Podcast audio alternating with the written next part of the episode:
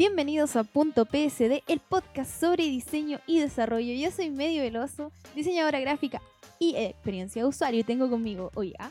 Soy Nicolás Martínez, soy Scrum Master y desarrollador full stack.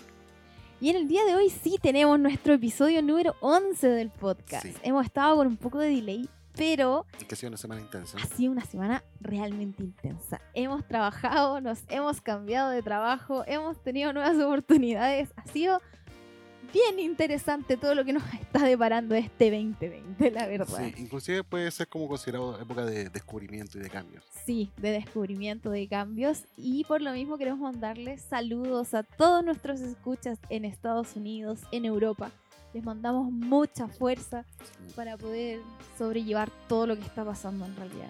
sí, Es complicado. es complicado. De hecho, eh, ha sido complicado, súper, muy complicado para la gente que hacemos podcast como tal. Ha bajado ahora en todos lados. E inclusive también los youtubers. Ha bajado también la calidad con lo que ellos salen, también la cantidad. Y se ha demostrado que, como tú decías la otra vez, que no, no tienen vidas muy divertidas si no, salen No, a gastar al, pa- plata. al parecer que sus vidas no son tan divertidas cuando están en la casa. Sí, Creo que todos están solo jugando Animal Crossing. sí. Yo tengo un reparo con el Animal Crossing. Yo sé que es entretenido y todo eso, pero en mis tiempos habían otro tipo de juegos que nos entretenían y nos capturaban tanto como ese juego. Siento que no sé si sea tan original. Debo decirlo. No, es que cambia la generación, consola nueva y ese tipo Sí, de cosas. yo como- creo, yo, creo que, yo creo que va de la mano de eso. Sí, un día deberíamos hacer un análisis también de eso, de cómo es, De el, los videojuegos. cómo es el consumo del contenido multimedia, incluidos los videojuegos. O a mí me encantaría explayarme acerca de los videojuegos, porque si hay algo que me gusta, son los videojuegos. De hecho, he vuelto a la pasta, debo decirlo, de los Sims. Debo decir que soy una súper, súper fan de los Sims. Y ahora he vuelto a tener una familia en los Sims. Así que creo que eso también ha sido un motivo para que el podcast no haya salido tan, tan rápido como otras veces. Sí, porque igual necesitamos distraernos si estamos encerrados en este Consume mucho tiempo y necesitamos distraernos. Curioso es jugar con un personaje que está encerrado.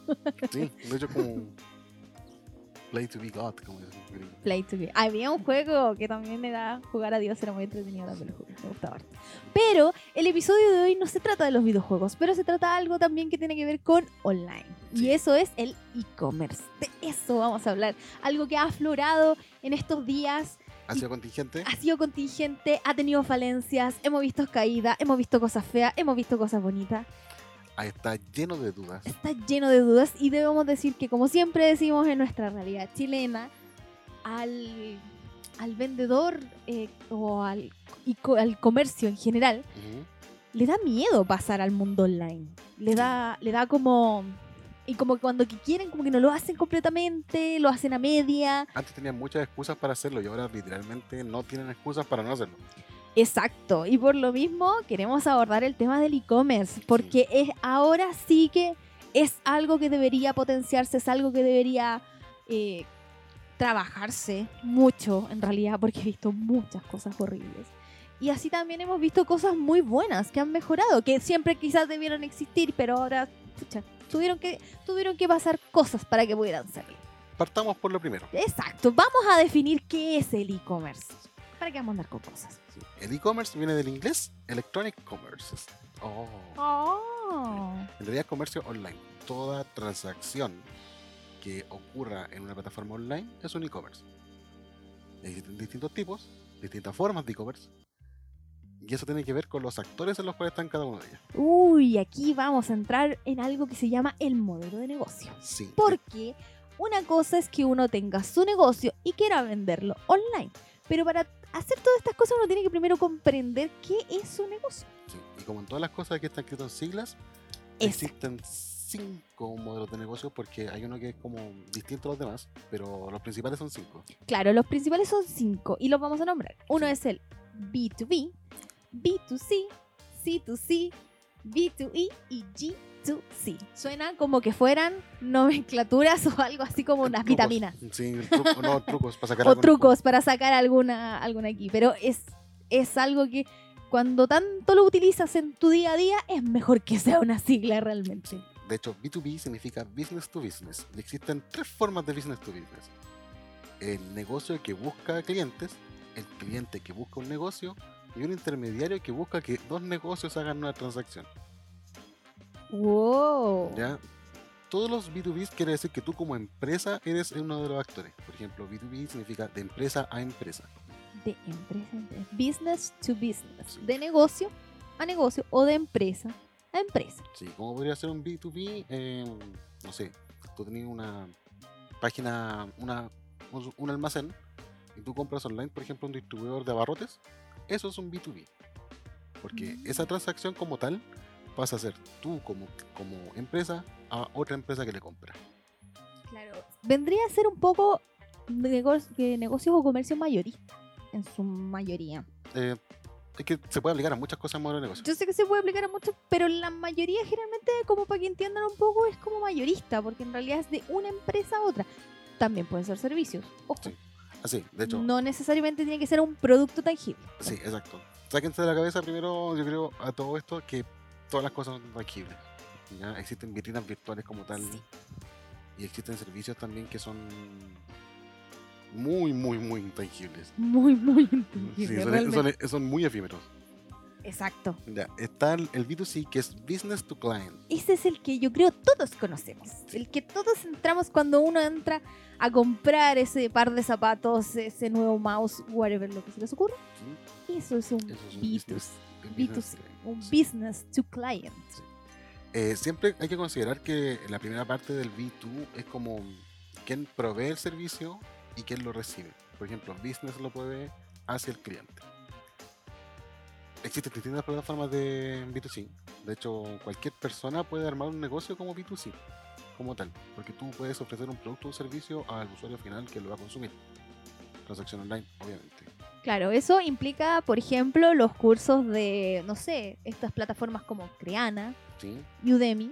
sí. Eso también son B2C. y son servicios intangibles. De hecho, Exacto. eh, los servicios de suscripción también pueden ser B2C. Por ejemplo, cuando tú pagas, no sé, a ver, PlayStation Plus. PlayStation Plus, ¿sí? un servicio de suscripción, porque tú eres una persona que consume el servicio y el servicio efímero no tienes cómo tenerlo. Tú descargas los videojuegos. ¿sí? Eh, tú descargas, no, tú tienes el acceso a la red para poder acceder a ellos. Exacto. Eso es, el- eso es lo que ellos te ofrecen.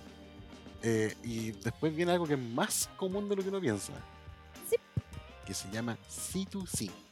Cli- Client to client. Sí, de hecho el C2C mucha gente lo ve todo el día en su celular cuando en Facebook salen publicando cosas. Por ejemplo, eh, vendo mi auto porque tú no eres un negocio formal, pero sí quieres realizar una transacción online.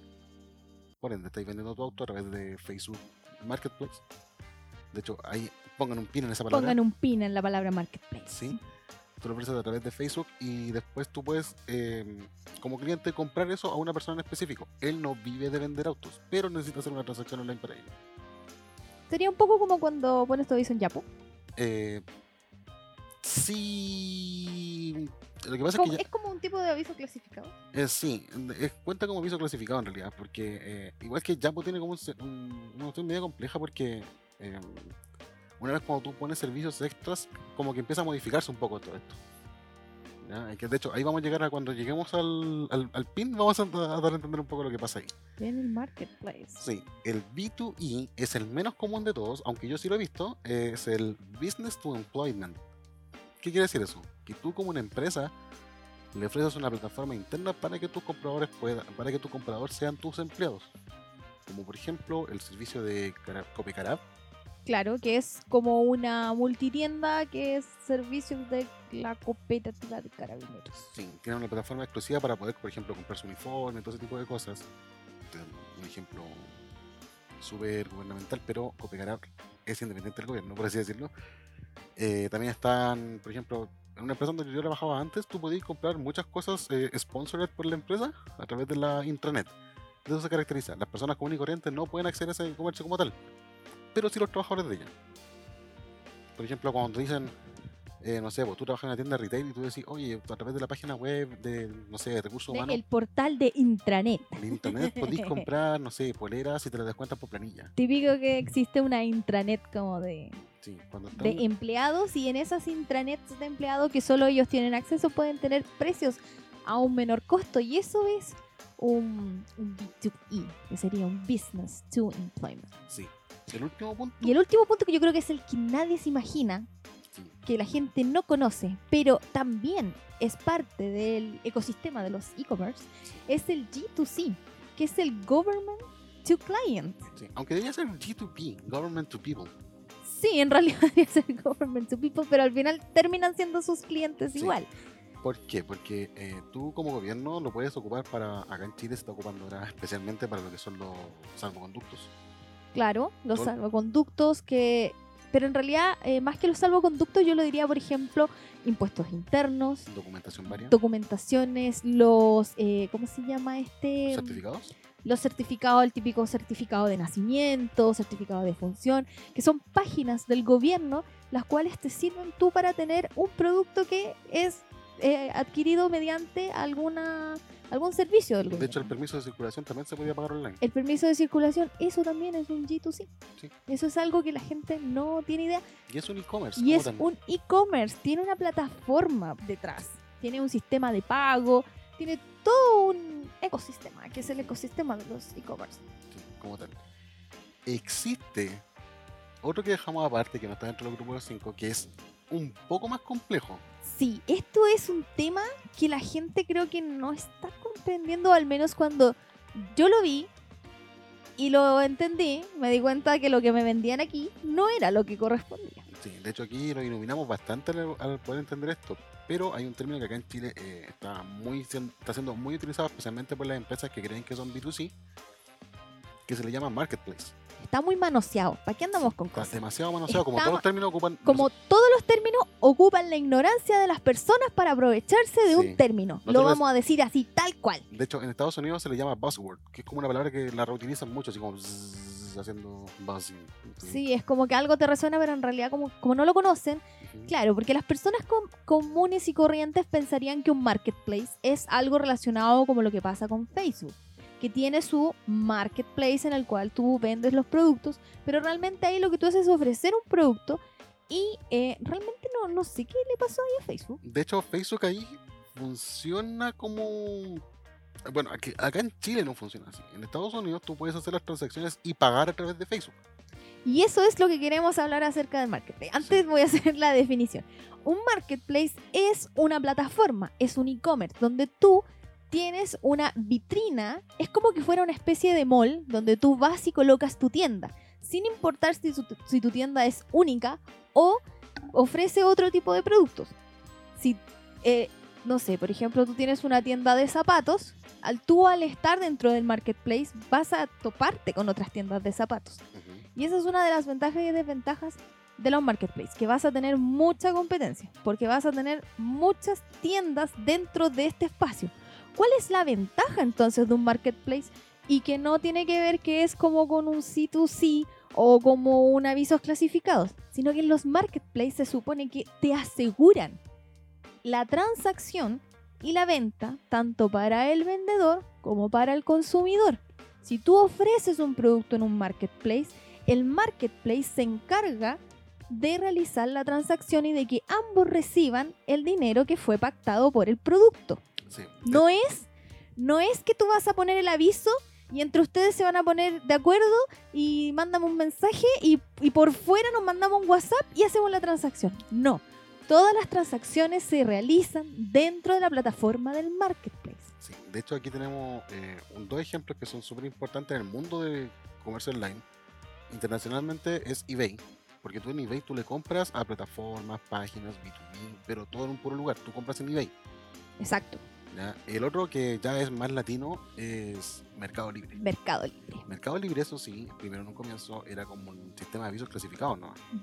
Pero ahora se convirtió en un marketplace como tal, porque Mercado Libre tiene su propio sistema de pago, que es Mercado Pago, y también tiene su propio sistema de distribución del producto. Incluso una plataforma aún más conocida por todos, Amazon. Amazon también es un Amazon marketplace. es un marketplace.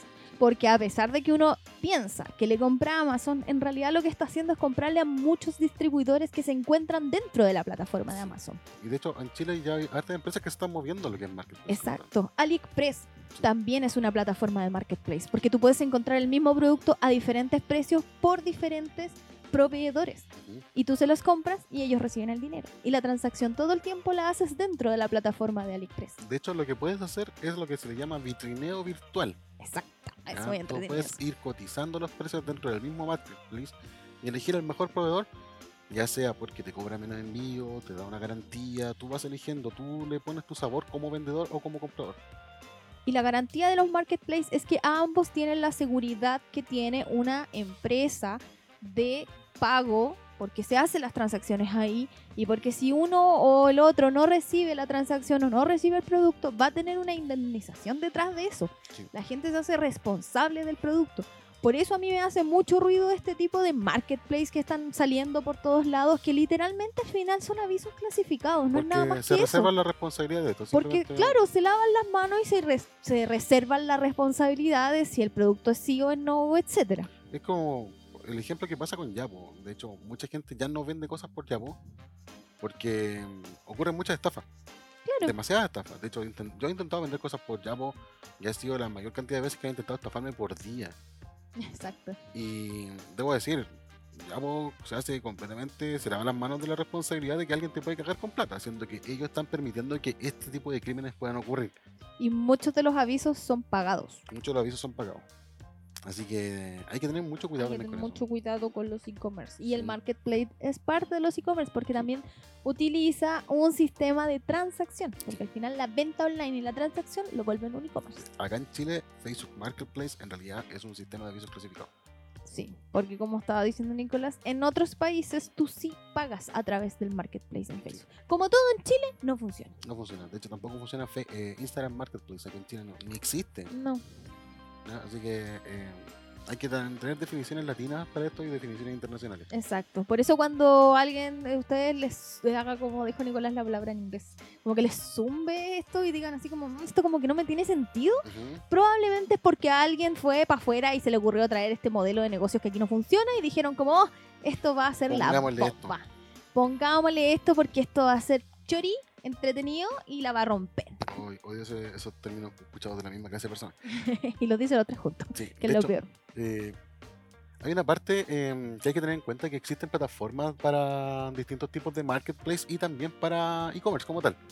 Por ejemplo, aquí hablando Bueno, yo creo que antes de hablar de esas plataformas, primero tenemos que hablar un poco de cómo la estructura de un e-commerce, porque las personas igual cometen muchos errores al pensar de que un e-commerce es como una página web donde tú pones, donde tú literalmente voy a decirlo así, súper chantáis los productos y los vendí. Y como que esto va más allá de, De hecho, eso, es ¿cachai? algo súper complejo desde el punto de vista, desde inclusive cuando tú lo haces como aviso clasificado para adelante, de ahí el marketplace es distinto a cómo tú lo tendrías en un local como tal. Por ejemplo, tú un local como tal, un almacén puede ser tanto B2C, B2B. Y en cambio tú en un e-commerce tienes que decidirte por un modelo de negocio. Exacto. Y en cuanto a las diferencias entre un comercio tradicional y un comercio electrónico, igual son grandes. De hecho, sí. Porque incluso el sistema tributario, las boletas, lo que a ti se te entrega, a ti te tiene que llegar igual la boleta. No te va a llegar la típica boleta, el voucher de cierta empresa que te sale cuando tú pagáis, pero te tiene que llegar algo similar Ujú, Es la misma empresa. en la misma empresa, pero Ya, no eh, llega el papelito chiquitito. Sí, lo que pasa es que eh, las transacciones, como dijimos, son virtuales, tú no ocupas dinero físico como tal. Por ende, por ejemplo, muchas plataformas te hacen hasta ellos mismos la contabilidad. Eh, impuesto interno, cómo funciona ahí aquí en Chile, es extraño. De hecho, impuesto interno te intenta meter mucho la mano ahí. He intentado meter en, en lo que son servicios online, en los e-commerce de servicios online, han tratado de meter la mano en el sentido de que, ¿cómo puede ser que se ocurran estas transacciones sin que nosotros tengamos participación? Eso pasa porque ustedes no se han modernizado. Sí, de hecho, eh, recuerden que a finales de abril supuestamente iba a subir Netflix nuevamente porque le iban a colocar el, impuesto de servicio impuesto interno. Así que recuerden eso, recuerden que también lo dijimos aquí, se dijo hace un año atrás. Y muchas veces cuando tú vendís cosas por internet, ya sea como C2C inclusive, eh, lo puedes vender libre de impuestos. No tienes que declarar una factura, no tienes que declarar una boleta ni nada por el estilo. B2C, tú le puedes poner el precio que quieras. Porque tampoco existe una boleta online como tal. A menos que sea un B2B, que B2B exige que sean facturas. Sí. ¿ya? Así que vayan viendo, dependiendo del modelo de negocio también, es cómo ustedes tienen que enfrentarse a impuestos internos. Porque Por eso internos también- te permite hasta cierto número de. Por eso también existe tanto el promoción web o promoción online, Sí. que el producto en la web es más barato que el producto en tienda. Sí, de hecho, inclusive acá en Chile, lo que es el CERNAC ha tenido una cantidad gigante de problemas cuando se acercan los e-commerce. Y recordemos que también está cerca lo que es el famoso Cyber Monday. Cyber Monday, literalmente la ley de la selva es lo que quiere decir con e-commerce como tal. Onda, es una batalla campal tanto para los clientes como para los proveedores, CERNAC, Servicio de Puerto Interno, la Cámara Nacional de Comercio, todos esos actores como que en realidad es como, ay, ¿qué hacemos ahora? Y mucha gente piensa que cualquier persona se puede subir un Cyber Monday. No, tienes que pertenecer a la Cámara Nacional de Comercio. Tienes que entregarles a ellos el listado de las cosas que vaya a hacer. Así que el Cyber Monday no existe como la oferta del día como tal. No, fue algo planeado que está dentro del pool de cosas que pueden hacer. Exacto. No es llegar y, y hacer las cosas a tonta de locas. Y por eso también no todos pueden colocar la palabra Cyber Monday Sí. o Black Friday o whatever sea la que esté de moda en ese entonces porque también tiene legislaciones, porque no puedes aprovecharte de esa palabra, porque al final el colocar eso es aprovecharse de esa palabra. Así que la gran diferencia es que tú en el literal, en el e-commerce, tú no tienes cómo tomar un producto cuando es un producto. Y en el comercio tradicional, tú no puedes testear un servicio porque un servicio es intangible. Exacto. Y también tenemos que hablar acerca de la logística y la distribución. Sí. Porque cuando tú tienes un comercio en tu local físico, tú tienes tu inventario, tienes tu logística, tienes tu bodega, tienes todos tus productos. Sí. Y la gente confunde que al tener esa logística eh, medianamente hecha, porque yo iba a decir que trabajé en retail y realmente, realmente la logística y no sé qué tiene de logística. Pero imagínense que la, mucha gente conecta, por así decirlo, sus e-commerce a esos stock y no tienen stock aparte. Ujú. Ahí es donde le queda la senda crema. Sí, de hecho, eh, muchos B2C eh, tienen, cometen el error, por así decirlo, de, de decir, tenemos 100 productos en stock. Y como tú revisas, esos 100 productos están distribuidos entre retiro local, que también es una bodega aparte, eh, envío y el stock de la tienda como tal. O sea, ellos tienen 100 productos en total, no 100 productos para online. Y claro, pues después llegan las típicas cosas del Cyber Monday y la gente no llega a darle stock y dicen, te vamos a entregar el producto en tres meses más. Sí, y no solo eso también, sino que los productos fantasma. Porque si bien tienen su logística y hacen sus inventarios, todo eso, a mí por lo menos me pasaba que en la tienda siempre decían como, no, si quedan en stock cinco productos, pero resulta que los sistemas que utilizan para las ventas son, sorry, súper malos, súper, súper malos. Entonces esos productos probablemente, ah, no sé, a mí me pasaba muchas veces que decían, ya, llegaron 10 productos, efectivamente llegaron 10 productos. Y yo sabía que se habían vendido esos 10 productos, pero resulta que en el stock no me los descontaba y a veces decía que quedaban 5. Entonces, Ah. imagínate si ese stock está, está literalmente ligado al stock de online. O sea, Que pasa. estáis vendiendo productos que no tenéis, ¿cachai? O Pasa. estáis vendiendo sobreproductos. Sí, de hecho, por eso, eh, plataformas como tú compras online en el supermercado, tú así el carrito de compra, tú mandas a comprar y cuando te van a llegar los productos te dicen, no hay de esto, no hay de esto, no hay de esto y te lo cambiamos por esto otro. Exacto. porque no tienen el stock separado? Porque si bien tú tienes tus productos, las buenas prácticas, porque existen las malas prácticas, es que tú tengas dos stocks, que es el stock online y el stock en tienda. Mira, en mi experiencia trabajando con bodegas, eh, debo decirlo, existen ese tipo de cosas. ¿Las tienen en línea? No. ¿Son paralelas? Tampoco. En realidad ocupan como si fuese un puro asunto. Cuando tú mandáis cosas en distribución, de hecho, especialmente la parte de, de aduana, cuando vienen de otro país, siempre en el, en el, en el pallet mismo dice el pallet para bodega, para distribución. Cuando son bien ordenados, supuestamente las cosas llegan bien a las cosas. O cuando a un centro de distribución, los centros de distribución tienen la bodega del centro de distribución, que es una bodega súper efímera porque en- literalmente las cosas no pasan más de tres días dentro de, una dentro, dentro, de- dentro de un centro de distribución, porque están para eso, para distribuirse. Pero los supermercados llegan a quedarse de repente forever. eh, y, o están en tránsito, o me venden las cosas como están en tránsito. así, es, un, es un leseo gigante esa logística. De hecho, hay una opción súper popular que salió ahora, que se llama la última milla. La última milla. Acá en Chile lo ocupan, siendo que nosotros no ocupamos sistema imperial, no- nosotros ocupamos sistema métrico. Hay una API súper buena que se llama Bitrack. Literalmente todos los e-commerce la están ocupando.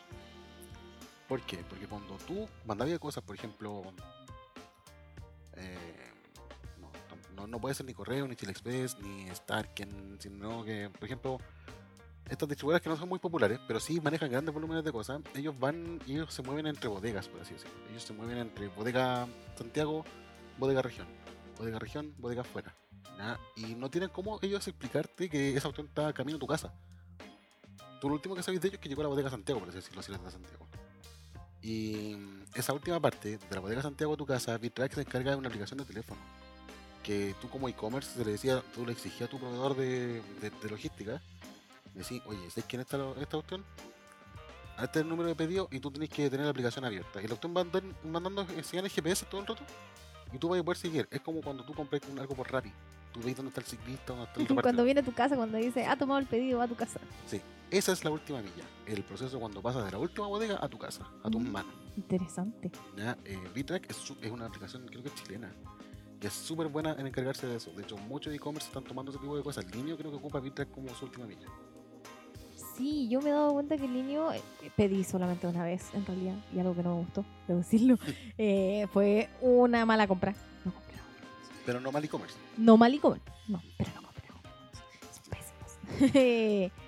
Duraron nada. Eh, pero sí, como que me decía todo, todo, todo, todo en realidad hasta que llegó a mi casa.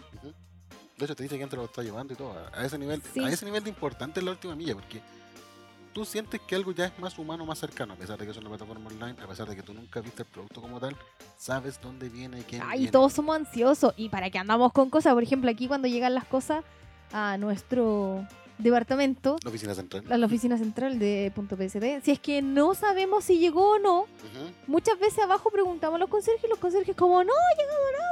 Ni siquiera miran la hoja así. Sí, En- un cambio de turno especialmente. Claro, o- entonces uno tiene que ir así como, a ver, no, aquí en mi aplicación dice que Javier recibió el paquete a tal hora. Y ahí salen pillados al tiro. Sí, y se miran entre todos y miran a un puro conserje así. Y él, ah, Ah, sí, yo lo recibí. sí, ah, que puse mal el número del departamento. Nos ¿Qué ha ha pasado, muchas veces, así de terrible. Así que imagínense lo útil que es ese tipo de aplicaciones. Sí, Así que eh, si pueden apoyarse, si tienen ustedes un B2C especialmente, apóyense en la última milla. Sí, Apóyense como tal en eso. Es súper bueno y te entrega una calidad como, como consumidor también súper súper buena porque uno le Confianza, y gusta. Confianza. y consolidación, como dicen ellos. Sí, es buenísimo, buenísimo. Eh, hay algo que tenemos que hablar mucho que son los errores comunes como tal en e-commerce. Ah. Ah. Apart- aparte de confundir bodegas, Ay, aparte de confundir bodegas. eh, no descontar stock, eh, ¿qué podemos decir? Ser complicado con los métodos de pago, que eso va a ser otro tema aparte, porque los métodos de pago como tal tienen su propio, su propia especialización en e-commerce. El no ser constantes con ellos. De hecho, hay una parte que... eh, Pero ¿cuál es uno de los errores más comunes para ti, por ejemplo, en un e-commerce? ya, el error más común para mí en un e-commerce es pensar que las cosas van a vender solas, Sí. El no actualizar. en no actualizar. El no actualizar el stock de los O productos. el no tener fotografías reales de ellos. Oh, eso, eso es súper importante. El no tener fotografías, el no tener fotografías de buena calidad, el no tener una buena información, una descripción del La producto. descripción del producto, eh, onda ficha técnica, si es algo técnico. eh, por ejemplo, si es un curso, la descripción del curso como tal, qué es lo que va a cubrir y todo, Los temas. los temas. Y también, eh, usualmente cuando son servicios como tal, eh, lo ideal también tener un espacio de las reviews. Sí, los reviews y las valoraciones Sí. son súper importantes en los e-commerce. De hecho, tú como e-commerce tienes que, una vez terminada la compra, hacer como post-venta, preguntar al cliente, ¿estás satisfecho con el producto? ¿Cómo estuvo la compra? Puedes responder una encuesta respecto a nuestro e-commerce y todo eso. A pesar de que nosotros los chilenos no nos gusta mucho responder encuestas, son necesarias.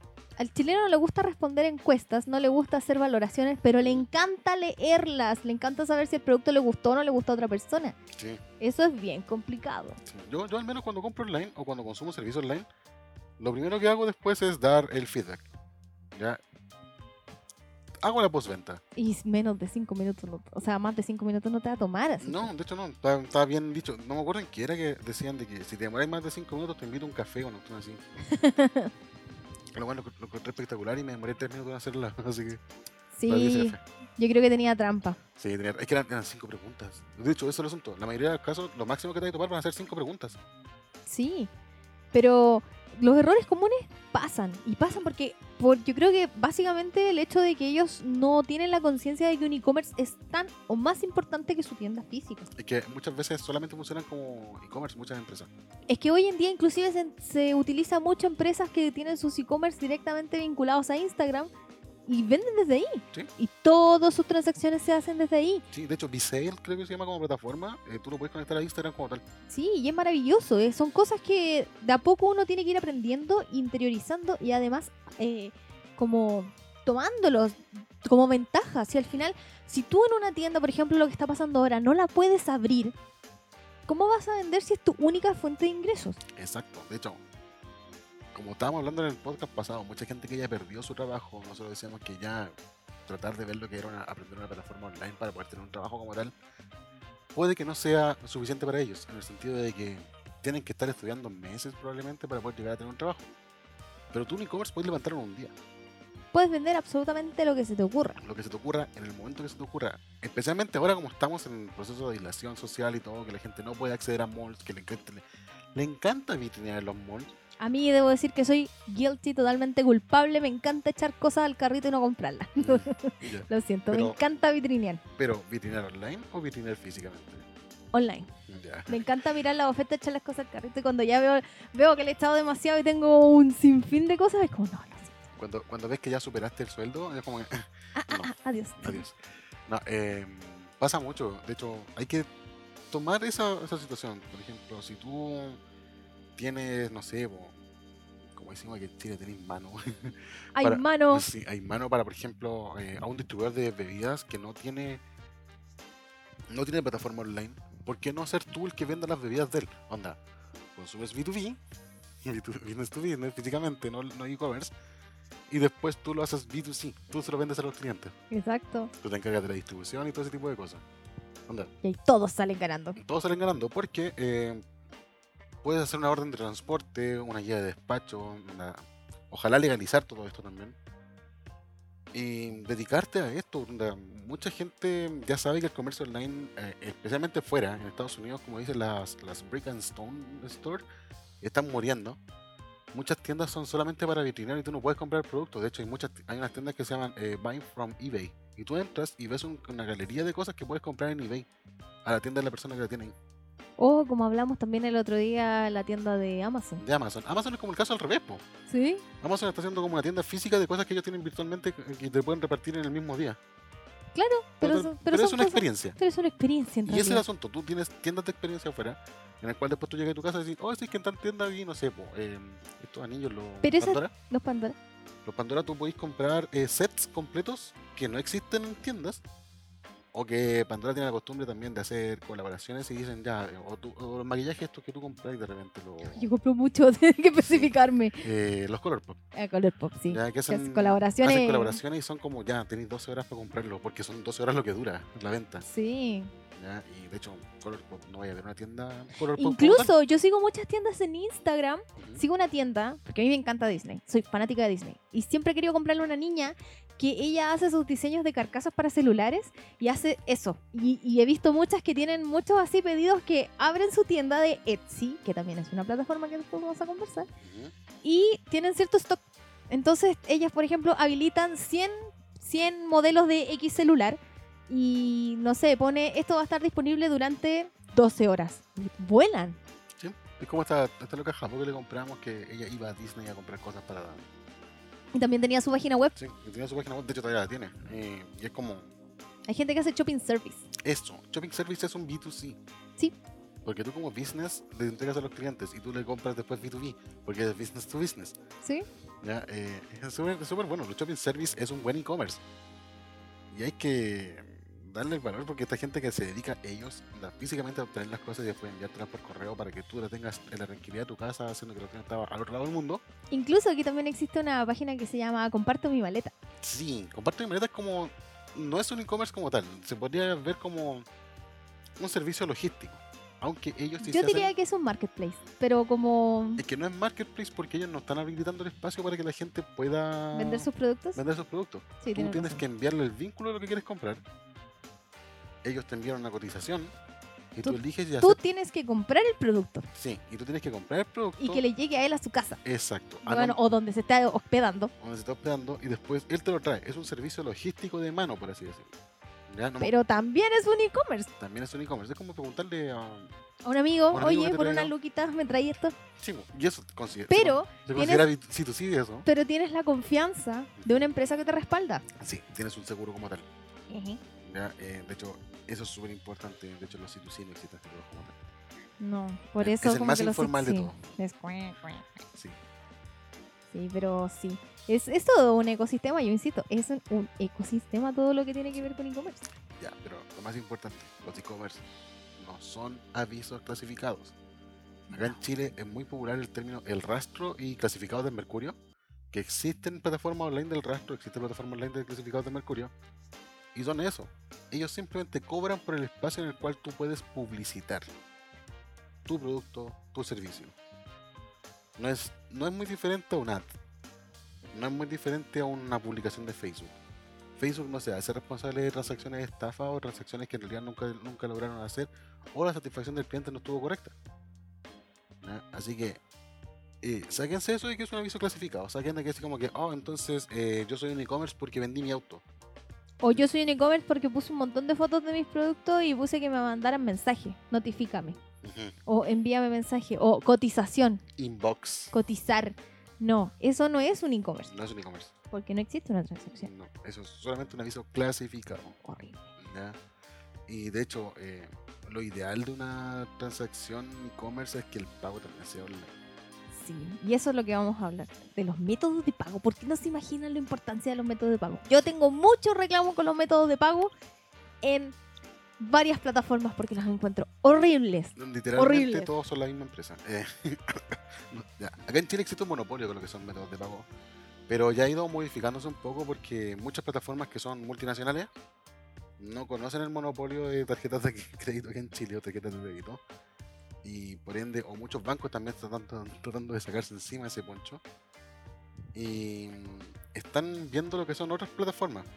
Por ejemplo, Visa e eBay, entre ellos y nuestro super Elon Musk, crearon, crearon PayPal para poder, por una forma segura, hacer los pagos en eBay como tal.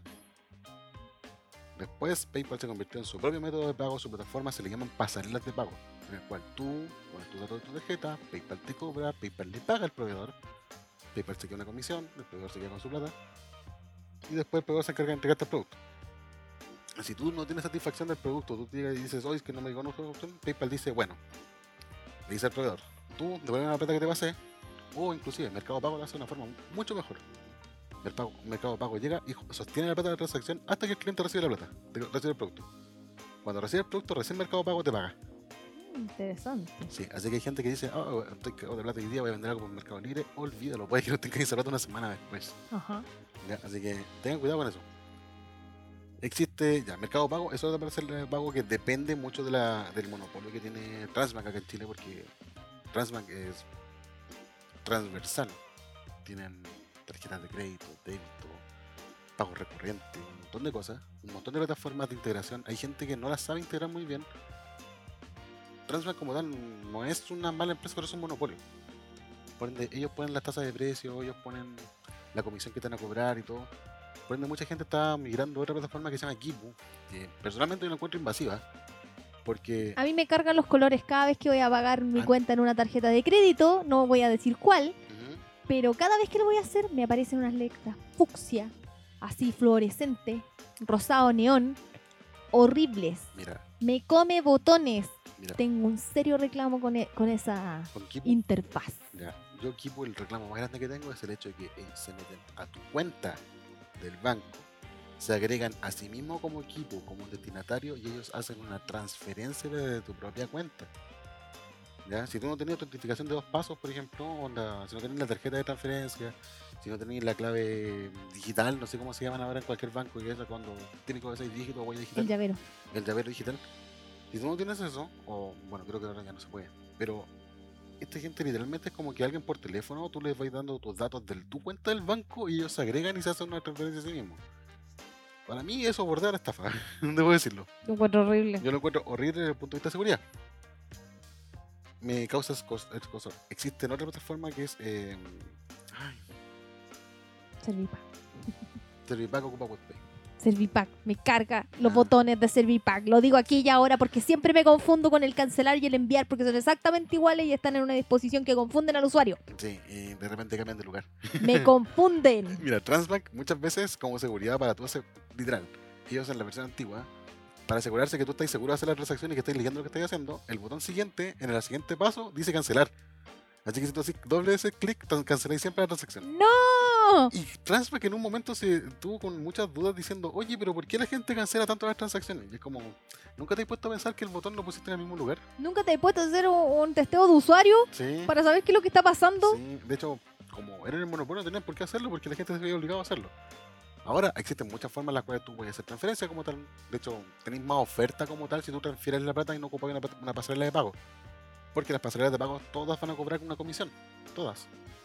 ¿Ya? Eh, Stripe es la otra que es súper popular. Stripe ha llegado Oh. a hacerle el peso a, a PayPal.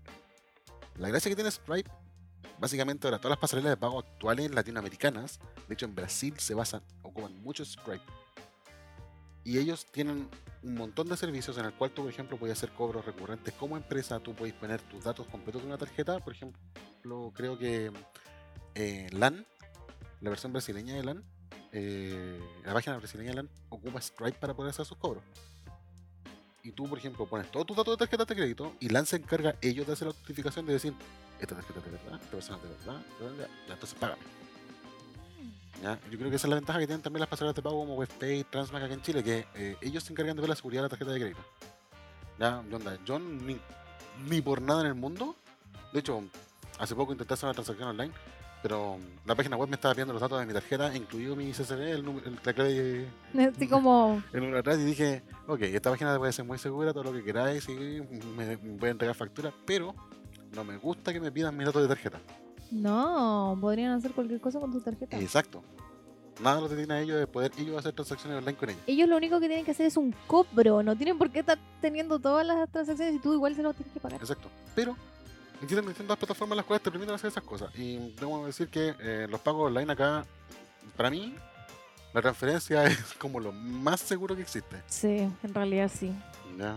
Porque ellos simplemente tú le mandáis el número de transacción y el comprobante. Y ellos dicen, ah, sí, sí lo recibí, aquí está, gracias. No le mandáis ningún dato de tarjeta, ningún dato de transferencia.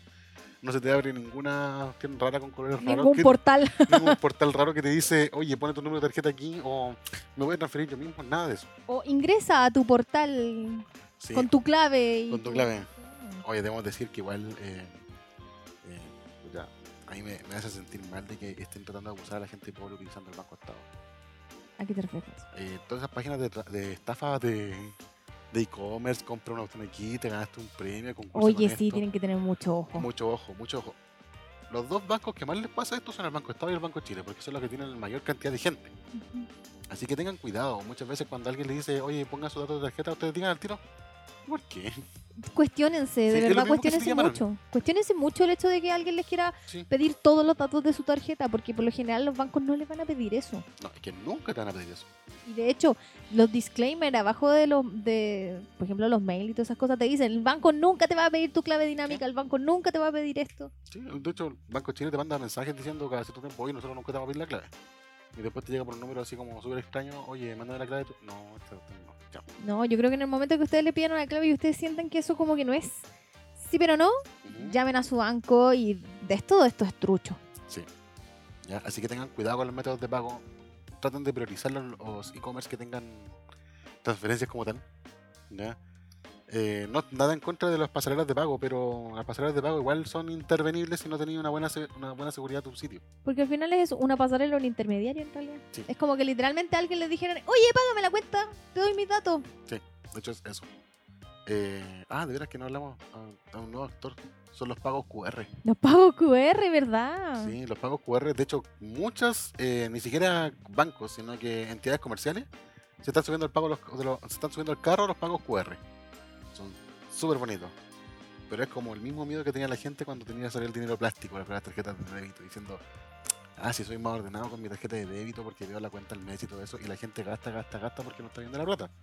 Con pago QR pasa lo mismo. Y eso también se puede aplicar a los e-commerce. Sí, de hecho, eh, creo que tú puedes generar uno con Match, creo que fue de los primeros que tú puedes generar un, un pago QR por transacción. Así que es como genial. Pero después de tener toda esta como gran introducción acerca de la modelos de negocio, metodologías de pago, o sea, como los métodos de pago, todo lo que sí y no, la logística, una vez que decimos ya, nos aventuramos y queremos tener un e-commerce, porque tampoco es fácil. No. No es simple, pero tampoco es tan complicado. Si tampoco tiene que ser, no, si tu e-commerce no es una multitienda, tampoco tiene que, que complicarte tanto la vida, porque una pyme puede tener su e-commerce. De hecho, debo decir que como para todo tipo de cosas, tú necesitas tener voluntad. Voluntad de querer hacer un e-commerce. Porque no podís perder el tiempo y plata en levantar algo que no te va a resultar.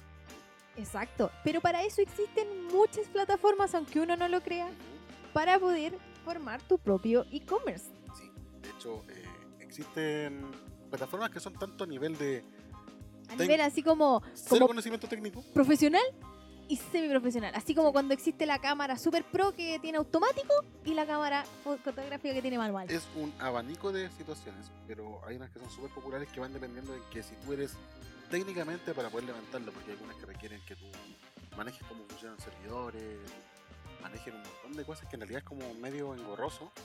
Que antes yo podía yo antes llegaba y decía, ay, pero ¿por qué la gente no ocupa esta plataforma? ¿Por qué yo ocupo esta otra? ¿Por qué esta otra fea?". Ma, ña, ña, ña, ña, ña, ña, ña, Y ña. Es como un loco, si un loco que vende zapatos no le interesa saber levantar un servidor. Exacto. ¿ya? Así que. eh, eh, Noob Nico se mordió la lengua. Pero existe en plataformas como por ejemplo Shopify, que es súper popular, y Jumpseller, que son muy parecidas. Ya, eh, tú literalmente pagas un servicio. Creo que son como 5 o 20 dólares así mensual. No es, no es más que eso.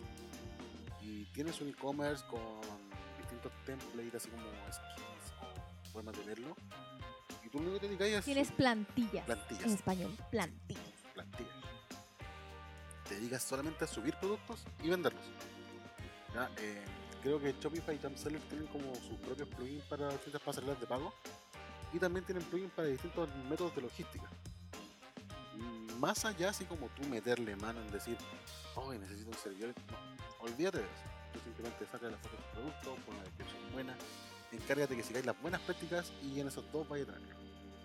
Hay otro que es un poquito más complejo que tiene que ver con construcción, que se llaman Squarespace, Squarespace, Wix y Webflow. Eso requiere un poco más de conocimiento técnico y un poco más de conocimiento en diseño. Pero aún así son súper fáciles. O sea, Sí. yo he visto inclusive youtubers que son muy, muy asiduos de promocionar Wix o Webflow o Squarespace. Squarespace eh, está más enfocado en los servicios, pero además tú puedes hacer lo que tú quieras con ellos. ¿ya? Son, son conocidos como CMS, así como Content Management Service. Son como tú puedes tener cualquier clase de contenido y uno de esos contenidos es un e-commerce. Hay otro que es súper popular, que debe ser el más popular de todos, que se llama WooCommerce. ¿Por qué es súper popular? Porque WooCommerce es un plugin del famoso WordPress. Oh, Ya, WordPress tú puedes hacer blog, puedes hacer sitio web estático, internet, lo que queráis. WooCommerce te permite convertirlo en una plataforma de e-commerce. ¿Por qué está más atrás? Porque requiere una instalación de un plugin manual. Tú, por ejemplo, puedes ocupar la plataforma wordpress.com o wordpress.org, donde tú tienes que poner tú tu servidor, tú tu base de datos, levantar a mano todo esto y tú encargarte la seguridad y las actualizaciones. WordPress.com se encargan ellos. Pero ambos ocupan WooCommerce como tal. Y WooCommerce es lo mismo que en el sentido de Shopify y Jumpseller, que tú tienes que encargarte de que la plataforma se vea bien, de que tengáis buenos productos y vender. Y que estar atento a tus clientes. Los otros que son, ya los voy a dejar decir todo lo mismo que son. PrestaShop, Virtualmart y OpenCart son básicamente lo mismo. Son, también son plataformas solamente dedicadas a e-commerce. Cada una es más compleja que la otra, cada una es más popular que la otra. La más popular es PrestaShop. De hecho, PrestaShop es tan popular que ellos tienen un blog excelente sobre mar- Marketplace. sí, es buenísimo. Sobre, en realidad sobre venta, sobre e-commerce en general es buenísimo. Así que si ustedes ven el blog de PrestaShop van a tener muchos tips y mucha ayuda. También tienen en español. Sí, eso es lo, es lo maravilloso de PrestaShop que está en español y tiene tips, tiene noticias, tiene mucho, mucho, mucho contenido en realidad si quieren como interiorizarse en esto del e-commerce, PrestaShop es bastante bueno. Y Shopify también tiene un blog, también en, en español. creo. De hecho, y el más complejo de todo de manejar es Magento. Sí. Magento ha sido mi dolor de cabeza por años. debo decir. Magento, eh, hace poco lo compró Adobe y ha mejorado harto lo que es su aspecto, pero Magento fue pensado en ser un compe- para que cualquier persona pueda ser un competidor de eBay. A ese nivel de volumen de datos puede manejar Magento. Es un kraken gigante con tentáculos, hace un montón de cosas que ni te imaginas. Yo creo que entre todos los años que he trabajado con Magento, con suerte he rascado el 5% de lo que puede hacer. Hace tantas cosas que es como una caja de Pandora. La abres Sí. y nunca vas a saber realmente qué es lo que hace. Hay, hay de repente, yo por ejemplo tengo plugins en mi navegador que me permiten ver qué plataforma están ocupando cada e-commerce cuando compro. Y de repente veo así, no sé, un e-commerce que tiene 5, 4, 5 cosas. Y como Magento es como matar una mosca con una bazooka. Como loco, están pagando ese video que aguanta Magento, están vendiendo 5 cosas. Su modelo de negocio les permite hacer esto. Así que por eso uno tiene que evaluar más o menos qué es lo que hace, qué es lo que quiere hacer, cuánto quiere llegar y cómo quiere ganar ese dinero. Porque por ejemplo, si quieres hacer un comercio más o menos informal, así como B2B, B2C, eh, y quieres ocupar pasarelas de pago, por ejemplo, WebPay te exige que tú tengas un negocio establecido, tengas facturación, tengas estés inscrito en el servicio de impuestos internos, Claro. O sea, como una empresa. sí, o una empresa establecida, así un e-commerce de verdad. Eh, hay, la siguiente plataforma más difícil, yo creo que todas, es tú hacerla a mano. Eso ya es como mucho, ya es Ya, como. Es como demasiado, es muy, muy, muy grande, pero hay gente que lo hace. Ya. hay gente que lo pide. Y gracias a eso muchos programadores tenemos con qué llevar dinero a la casa. Eh, E-commerce como tal, toda la gente lo ve superficialmente que tiene que ver con vender. Pero hay que ver lo que es la seguridad, hay que ver la conexión con distintos tipos de cosas. Eh, hay que pensar también en el diseño. si el diseño es súper importante en un e-commerce. Sí, bueno, eso igual tiene que ver mucho con la experiencia del usuario, con la interfaz del usuario, también tiene que ver con el SEO, también tiene que ver con el SEO. SEO, SEO, SEO. SEO. De hecho, el SEO es tan importante que puede arruinarte el negocio. Sí. bueno, ese es en realidad el posicionamiento, lo que hace que tu página tenga las condiciones básicas y los estándares internacionales para que sea posicionada dentro de los primeros eh, rangos de búsqueda. En realidad, si tu página no tiene bien posición, un buen posicionamiento, realmente puede estar en la página número 10 de Google. Ya de la página 3 ya nadie busca. y de la, es eso mismo, seamos sinceros, de la página 3 para adelante ya nadie busca. Sí, ¿no? Y- Yo diría de la 2. Sí, y es complejo porque para mí SEO es una ciencia, una ciencia, requiere mucha evaluación, mucho estudio, eh, mucha, Hay gente, hay gente que se dedica exclusivamente a SEO. mucha porque hay optimización, porque hay análisis, porque hay concepto. Es, se podría tomar literalmente como una carrera. Hay gente que solo se dedica a hacer SEO. Sí, Y eso tienen que tomar en cuenta que eso te puede arruinar un e-commerce. ¿Cómo te lo puede hacer disparar? ¿Cómo hace como ser tan grande que después te compre eBay? Exacto, porque que cosas súper simples como el hecho de que tiene que tener una buena ULR. Es súper importante, la gente toma muy poco en cuenta el hecho de que la URL tiene que ser clara. O sea, yo no puedo entrar a un sitio en el que dice, eh, no sé, abarrotes, slash, imágenes, slash, guardar, slash, eh, no sé, carpeta 1.xml. Tú como que al tiro empezás así como, ¿este sitio será seguro? No sé, así como Sí, que... De hecho, mientras más complejo y largo la URL, Sí. como que empezáis a dudar. Y más encima tenía una, una URL súper compleja y tú ves la página y la página es como comida, alimento para mascotas. Y tú ya ahí como que empezás a decir, "Mm, ¿y si esto es trucho? Así como que si esto es falso y en realidad me están borrando los, me están tomando los datos y si Especialmente las campañas hay que tener cuidado con eso. hay que tener cuidado. Eh, Tener una buena URL concisa y simple, que sea simplemente, no sé, petmascotas.slash.cl, por ejemplo, slash alimentos. Punto. Ofertas invierno 2020. Ofertas, cosas claras, cosas que realmente identifiquen la página del producto que están comprando. No algo tan complicado porque al final el usuario y uno entra en la duda. Sí. Yo realmente me siempre me fijo en esas cosas y me pregunto, ¿esto estará seguro? Ni siquiera me quiero meter a ver los certificados si que realmente están. Yo, ¿O no? yo, yo me encargo de eso. Yo literalmente desde que aprendí Sí. a trabajar con certificados SSL, cada vez que me meto a un sitio, de- especialmente, debo decirlo, con servicio de interno, como tenía problemas de certificado SSL, esperé hasta que un día me apareció una página bien certificada para poder hacer mi declaración de impuestos. No lo quise hacer antes. Así que Eso es súper importante. es no importante. La seguridad es súper importante. Porque si bien todo esto es eh, online, estamos mucho más... eh, estamos ahí para que nos tomen los datos y no, nos pueden quitar todo. sí, es existe una nueva, que- un nuevo modelo de negocios, una nueva forma, un nuevo tipo de pyme, en el cual cualquier persona puede hacerlo. Cualquier persona, en serio.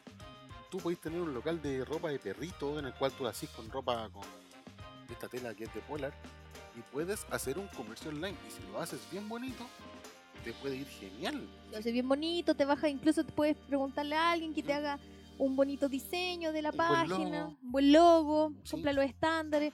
Otra de las buenas prácticas es que tengas fotos, fotos reales Sí. del producto, que no pesen tanto, por favor, el peso de una imagen no puede ser mayor al, al- al tiempo de carga. La carga del- de la página también es importante, eso, pero todos esos detalles ustedes los van viendo con el tiempo. Sí, de hecho es como lo mismo cuando tú vas a un local como tal.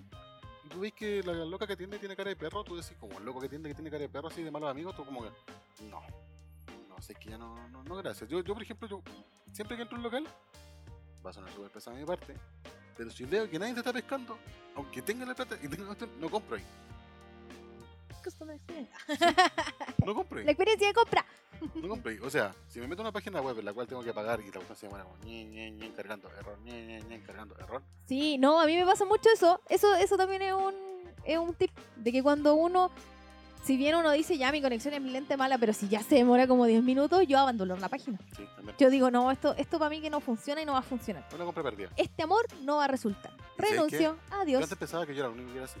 Mucha gente que he conversado, todo les pasa lo mismo. De hecho, los grupos de Facebook, especialmente los informáticos, está lleno de tipos quejándose de e-commerce que cargan mal. Porque tienes que generar confianza. Exacto, Si no hay confianza, ¿cómo vas a comprar? exacto. ¿O acaso tú vas a entrar a un negocio que se está cayendo, que no sé, tú cachai así como que medio trucho, como que no te quieren atender, como que no te ofrecen el producto, tú preguntáis por algo, pero no, no tienen precio, nadie te atiende, está Tú cochino. estás en un almacén y estás viendo parafina. Sí, que, es como raro, ¿no? Sí. Así que, que hay un montón de malas y buenas prácticas que Hay tienen un los juegos. montón de buena- buenas y malas prácticas, pero para eso también existe gente que se Sí. dedica a eso. Si tampoco, si bien uno al comienzo puede hacer algo uno y empezar como con su e-commerce chiquitito, puede usar este tipo de plataformas incluso como Etsy, vender desde Instagram, etcétera. De hecho, un punto con Instagram, que encuentro que lo he visto mucho con la gente que vende cosas desde Instagram, que lo que hacen después es poner a sus clientes cuando reciben el producto en la historia. Y encuentro que es súper bacán porque tú sabes, "Ah, hay gente que lo compra. O por ejemplo, cuando ellos están embolsando antes de enviar y todas las cosas, también le sacan fotos. Es como, entonces sí se mueve este e-commerce. Sí, como los de la verdulería. Sí, nosotros sido el compramos. boom de la verdulería. Ay, me encanta esa verdulería Providencia, Provi, Providencia, algo así. Porque ellos suben mucha historia y al final uno se siente cercano. Son experiencias, experiencias. Ahora, hay un punto importante que debo conversarlo que tiene mucho que ver con la generación boomer. La generación boomer no le Ah. gusta las transacciones online. No. ¿ya? Ellos quieren ver la platita, quieren ver la plata encima de la mesa. onda, rico. prefieren 10.000 veces pegarse el coronavirus pagando algo 9.90 que llegue a tu casa tranquilamente después te lo vaya a recibir. Con ¿Cómo vaya a pagar 3.990 por un envío si yo puedo cruzar la calle y ir a comprarlo? No, sí, Qué horror. qué horror. Onda, prefiero matarme, como dicen ellos. Pero, eh, ay, qué horror. El- hay una- un asunto súper importante que eh, es la confianza en el sentido de que, como tú en un negocio, por ejemplo, dicen, ay, pero ¿cómo? Yo le hago la transferencia y después ya me van a mandar la plata, luego ya me van a mandar el producto, y es como, siempre ha sido así. Siempre, en realidad. Desde, Siempre, desde el que- comienzo de los tiempos ha sido así. Yo no entiendo. ¿Tú piensas que cuando tú pagas en la caja con dinero, como que después no hay una transacción?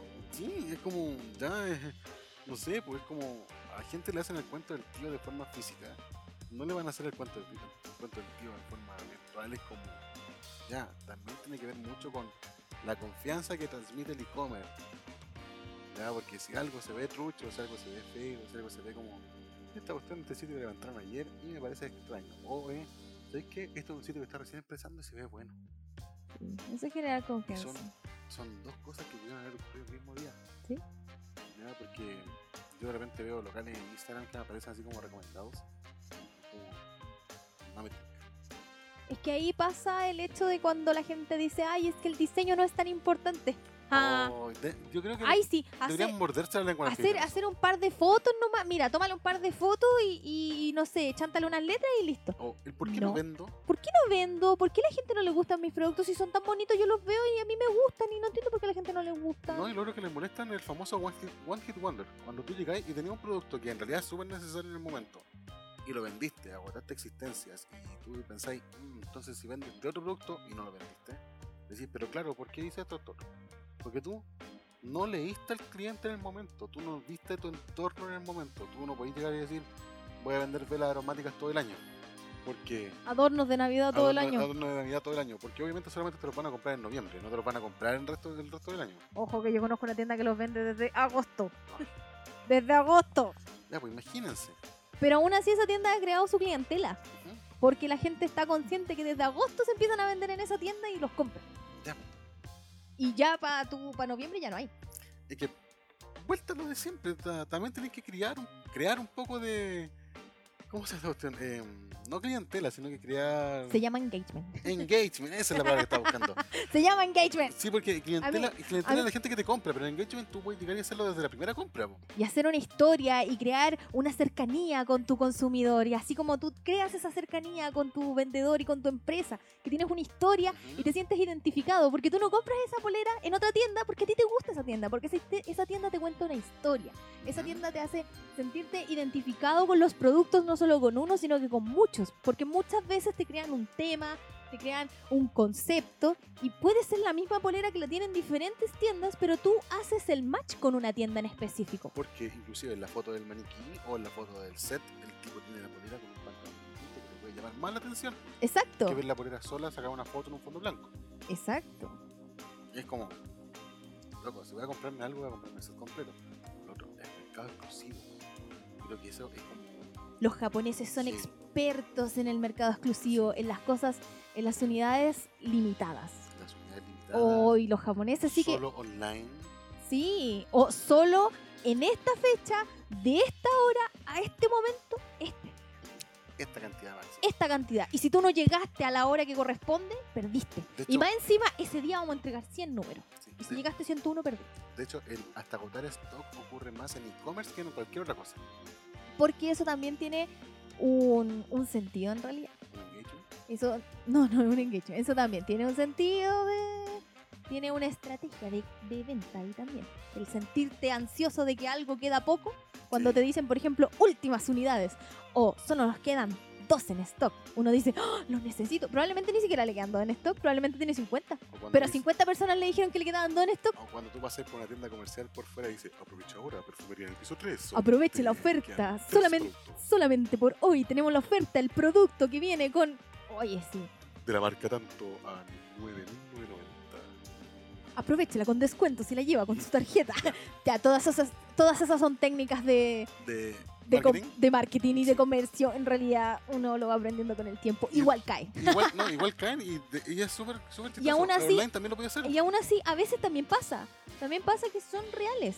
Porque tienen cierto stock, no sé, guardado por ahí o les llegó más barato. Y a veces uno consigue buena oferta. Sí. Uno tiene que empezar a, a- Bueno, con el tiempo, en realidad, uno cuando trabaja en esto se da dando cuenta cuando es algo cierto, cuando es algo como orquestado, por así decirlo. Cuando te dicen últimas unidades, igual es como, como que no sé si en realidad serán últimas, pero cuando te dicen oferta, igual la oferta, si tú vienes como analizando un poco el producto, puede que sí, realmente, realmente sea una buena oferta. ¿Tú qué consejo le darías a alguien que está, por ejemplo, lleva una semana recién armando su e-commerce?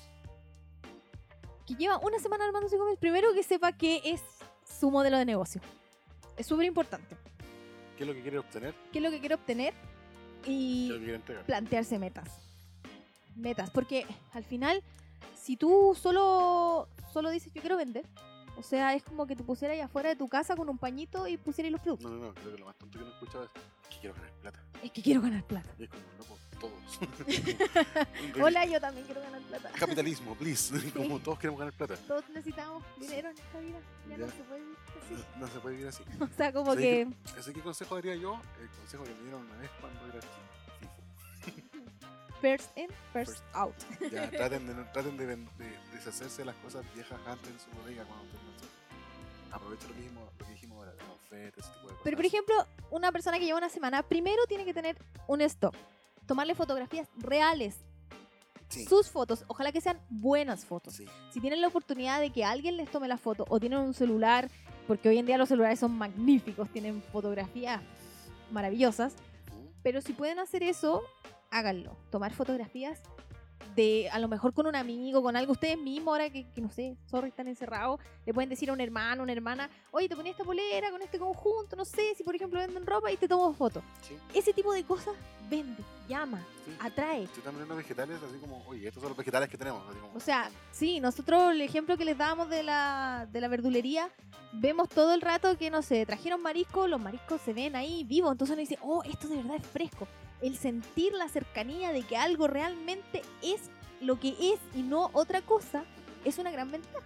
una gran ventaja. De hecho, el otro que documenten, ojalá si están basados en Etsy o en Instagram, eh, documenten lo que están haciendo. Si están ven- tienen una tienda, creo que inclusive en Pinterest pueden tener tiendas que se vinculen a. O esta ahí me pillaste. Yo estoy bien alejada de Pinterest hace tiempo, yo solo hago mis Word. Creo que, no, que creo que tú los boards los podéis vincular a una URL. Y la URL tú le haces clic y te llega Ah, al comercio como tal. Sí, sí, Ya. sí. Creo que hubo un tiempo una tendencia en que muchas tiendas de moda hicieron eso. de hecho. Tiendas como H&M y Zara. Pero en realidad, más allá de eso, no lo sé porque no llegó acá. Entonces no sé cómo No, de hecho, funcionará. Pinterest acá nunca despegó, por así decirlo. Para mí, Pinterest lleva, aunque no 10 años, Más o menos. nunca despegó. Etsy, creo que fuera Etsy para gente que hace cosas a mano. Es para el handmade, el Sí. handcraft. Es handcraft. súper, súper, súper, súper, súper eh, cotizado. Sí, de como hecho, que yo- hemos yo- comprado cosas en Etsy. Yo he visto muchas cosas en Etsy y encuentro que si tú quieres algo como de calidad, original y hecho a mano, Etsy es como el mejor lugar para encontrarlo. Eh, ¿Qué otro consejo podríamos darle a alguien que está haciendo e-commerce hace poco? Eh, constante, no echarse a morir. Realmente no echarse a morir, porque como en todos los negocios, cuando nos decían que ah, cuando uno levantaba un almacén, decían que uno recuperaba la plata en dos años. Miren, si literalmente si lo hacen bien, esto en un mes pueden recuperar la plata realmente. Eso es un e-commerce, un mes puede recuperar la plata. Si pueden tener la oportunidad de legalizarlo, legalícenlo. Porque además tú puedes tener tu e-commerce, tienes tu página web y todo, y tienes tu página de Instagram y tú promocionando. Un aviso de Instagram, ya literalmente poniéndole un par de luquitas, recuperaste la plata así que te empiezan a comprar las cosas. Muchas empresas eh, promocionan sus ofertas a través de Instagram, a través de Facebook, y recuperan la plata al tiro, o, o venden el stock al tiro. Y a mí me ha pasado que hoy día he visto una publicidad y mañana probablemente ya no, ya no esté esa oferta. Sí. Porque la cantidad de personas a las que tú llegas es mucho mayor a la cantidad de personas que tú llegas en un negocio normal. Si bien antes decían sí, pero es que por aquí, por, por fuera pasan muchas personas que ven mi negocio. Pero la diferencia es que en internet tus avisos pueden ser seccionados para gente que realmente está interesada y ha hecho una búsqueda relacionada a ese producto. Por lo tanto, la transacción que va a realizarse va a ser mucho mayor. O sea, la gente que le va a llegar y lo va a comprar va a ser mucho mayor a la gente que si tú tenías en un, en un negocio en una esquina, porque en la esquina tú lo vayas a ver nomás. Es no- que no es llegar tampoco y publicar las cosas en un grupo de Facebook, por así decirlo. Es Exacto. como, oye, este, tengo mi e-commerce aquí, este es el link. Como, no, no hagan eso. Es como, ¿saben qué? Tengo tal producto en promoción. Pan, y muestran el producto como tal. La gente va a ir por eso y va a decir, ah, por ejemplo, que hay gente que vende maní. Como, oh, vende maní. También vende avellanas. Sí. También vende nueces. Oh, ya. Y ahí empiezan ellos a agregar cosas al carro. Y sin darse cuenta te compraron por internet. Sí, exactamente. Yo creo que también un consejo es que eh, se asesoren un poco con alguien que tenga que ver con el marketing digital. No, no, obviamente alguien gigante como una empresa, como una agencia de marketing digital, pero ta- también existen los servicios más, más pyme, a gente que se encarga de subir tu contenido, de vender tu producto, etcétera. No solamente eso, recuerda que en YouTube también existen muchas. De hecho, en este momento estoy hablando como tú. En YouTube existen muchos YouTubers que te dicen cómo levantar tu e-commerce. Sí, existen muchos. Y yo, Ya. igual, marketing digital también existen muchos que son buenísimos. Ya, de hecho, si vayas a ofrecer un servicio como tal, que creo que debe ser lo más difícil de vender, un servicio, existen formas en las cuales tú puedes llegar ahí. Sí, de Yo hecho. creo que apoya tanto la red. Sí, harto. Pero sí, es un tema. Hoy siento que hemos hablado muchísimo de e-commerce Es que el e-commerce es gigante, el e-commerce es una galaxia, el e-commerce requiere tanto Un ecosistema. Un ecosistema. De hecho, sí, es un ecosistema, ecosistema por- porque requieres de marketing, publicidad, diseño, programación, análisis de datos. Eh, si te vayas a, B2, a B2B, necesitáis también eh, COMEX, que es comercio exterior. Necesitáis eh, Diseño de diseño producto. de productos, diseño de interfaces, diseño de experiencias en tu caso. Eh, ¿Qué otra cosa más? E-commerce abarca todo lo que uno puede pensar. E-commerce es tan grande que Sí. hasta Oracle tiene su propio e-commerce. Sí, es gigante.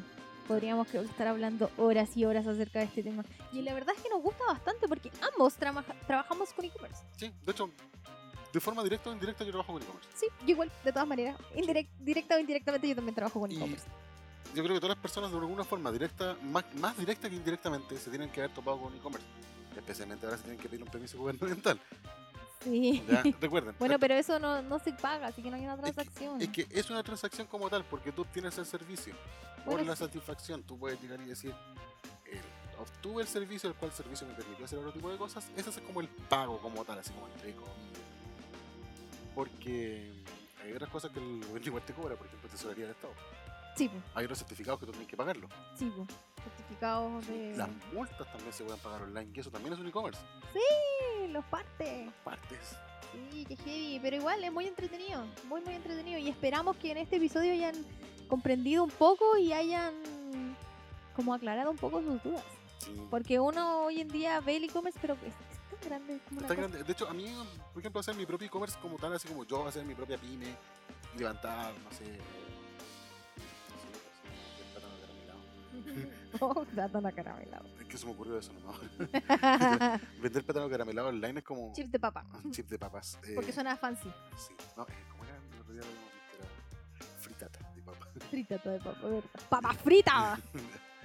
Vender ese tipo de cosas online, yo para mí es como un gran desafío porque yo sé que requiere, uno, preparar el producto, tener la bodega, tener stock, tener todo tipo de cosas, después llegar, tener una- un lugar en el cual venderlo, después encargarte de que ese lugar venda, después encargarte de ver la transacción y para Logística y todo, no, sí, igual, igual, igual es, Es es una, grande. es una pega grande, es una pega en la cual tú requieres dedicación completa solo a eso. Y un equipo que se dedique a eso. Sí, Si tu empresa es grande, tiene que existir el equipo de logística del e-commerce y de la tienda física. Sí, y si tu, si tu e-commerce es pequeño, quieres tú vendiendo tus propias cositas, así por ejemplo tu ropa de perrito, por así decirlo, eh, encárgate de mantener fide- fi- fidelidad, fidelización. Exacto. ¿ya? Así que cuidar eso, cuidar los clientes, cuidar el producto, que todo sea real. Escuchen a su cliente, por favor, escuchen a su cliente, porque su cliente sabe lo que quiere, aunque uno diga no tiene ni idea, es igual sabe. Es que es el En su asunto. interior, En en el su corazón. En el e-commerce tienen muy poco espacio en el cual tú preguntarle a un cliente qué es lo que realmente quiere. Porque él llega sabiendo. Sí, la verdad que sí. llega sabiendo. Yo cuando quiero comprar algo online, yo sé lo que quiero comprar. Yo cotizo donde lo quiero comprar y si llego al e-commerce de una persona es porque se lo quiero comprar a él o ella. Sí, de hecho hay estudios en los que dice que la mayoría de las personas cotiza antes el producto porque sabe lo que necesita. Así que por eso también hay alta oferta y demanda. Oferta y demanda. Esperamos que les haya gustado el episodio de hoy acerca del e-commerce.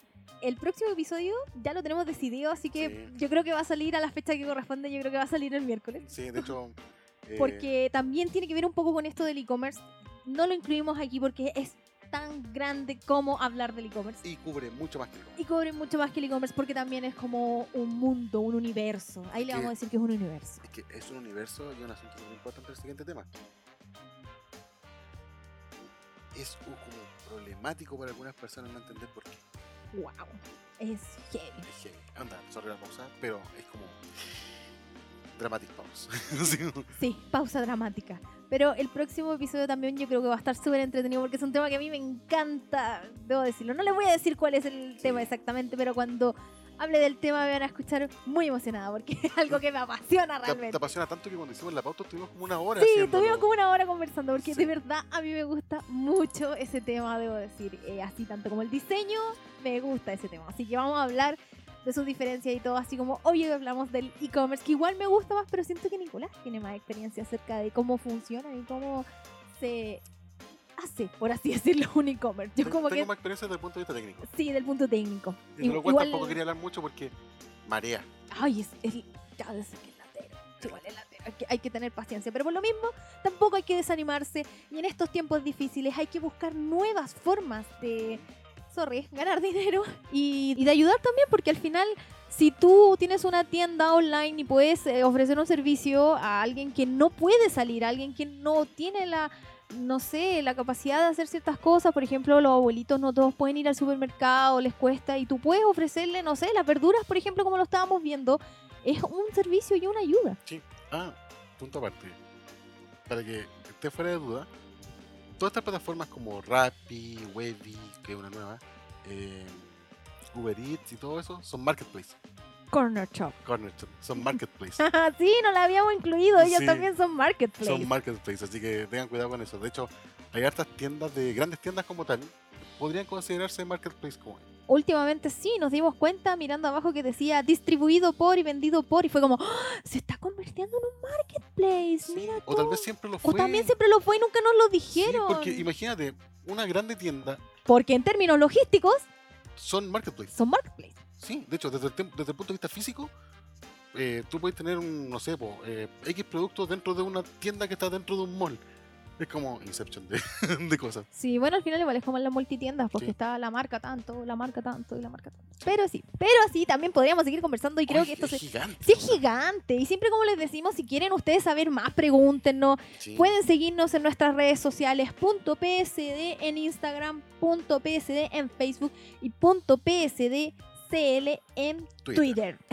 Así es. Sí, estamos Y siempre no- respondiendo. Y nos pueden seguir también en YouTube, aunque solo tenemos un episodio. Estamos trabajando para ustedes, para que nos escuchen también en YouTube y en otro tipo de plataformas. Y creo que esto ha sido todo por el día de hoy. Me he llegado a cansar de hablar tanto, pero me encanta hablarles de estos temas, me encanta compartir el conocimiento, me encanta que la gente se eduque. Sí, y un gran saludo a la gente también. Y un gran saludo Y a los que nos escuchan. esta situación para también, Para hacer y para no hacer. para Si- hacer si- y no hacer. Si si no quería hacer nada, si solamente quieres escuchar el podcast de nosotros y decir, oh, sí, oh, no, ¿qué se creen en esto? Oh, qué bacán. háganlo, háganlo. Es un Si no momento en el que quieren hacer algo, si quieren hacer un e-commerce, o- ojalá sigan estos consejos. Sí, y nos pueden preguntar, ya insisto, a mí me encanta que me pregunten, me Sí. encanta preguntar también cuando no sé de un tema, me encanta, soy súper preguntona. Tenemos algunos links por ahí que también les podemos facilitar. Tenemos muchos links que les podemos facilitar. Pueden seguir también a Shopify y a PrestaShop. PrestaShop. Ambos tienen su blog y pueden tener más información acerca de lo que es un e-commerce. Y bueno, ¿qué más decirle que les envío yo un abrazo virtual a todos los que nos escuchan como siempre? Una transacción. Un abrazo virtual. un abrazo virtual. un, un- un y abrazo. y un y abrazo virtual a todos. Así que mucha fuerza y gracias por escucharnos y nos escucharemos nuevamente en un nuevo episodio de Punto PSD En su horario tradicional. en su horario tradicional, el podcast sobre diseño y desarrollo.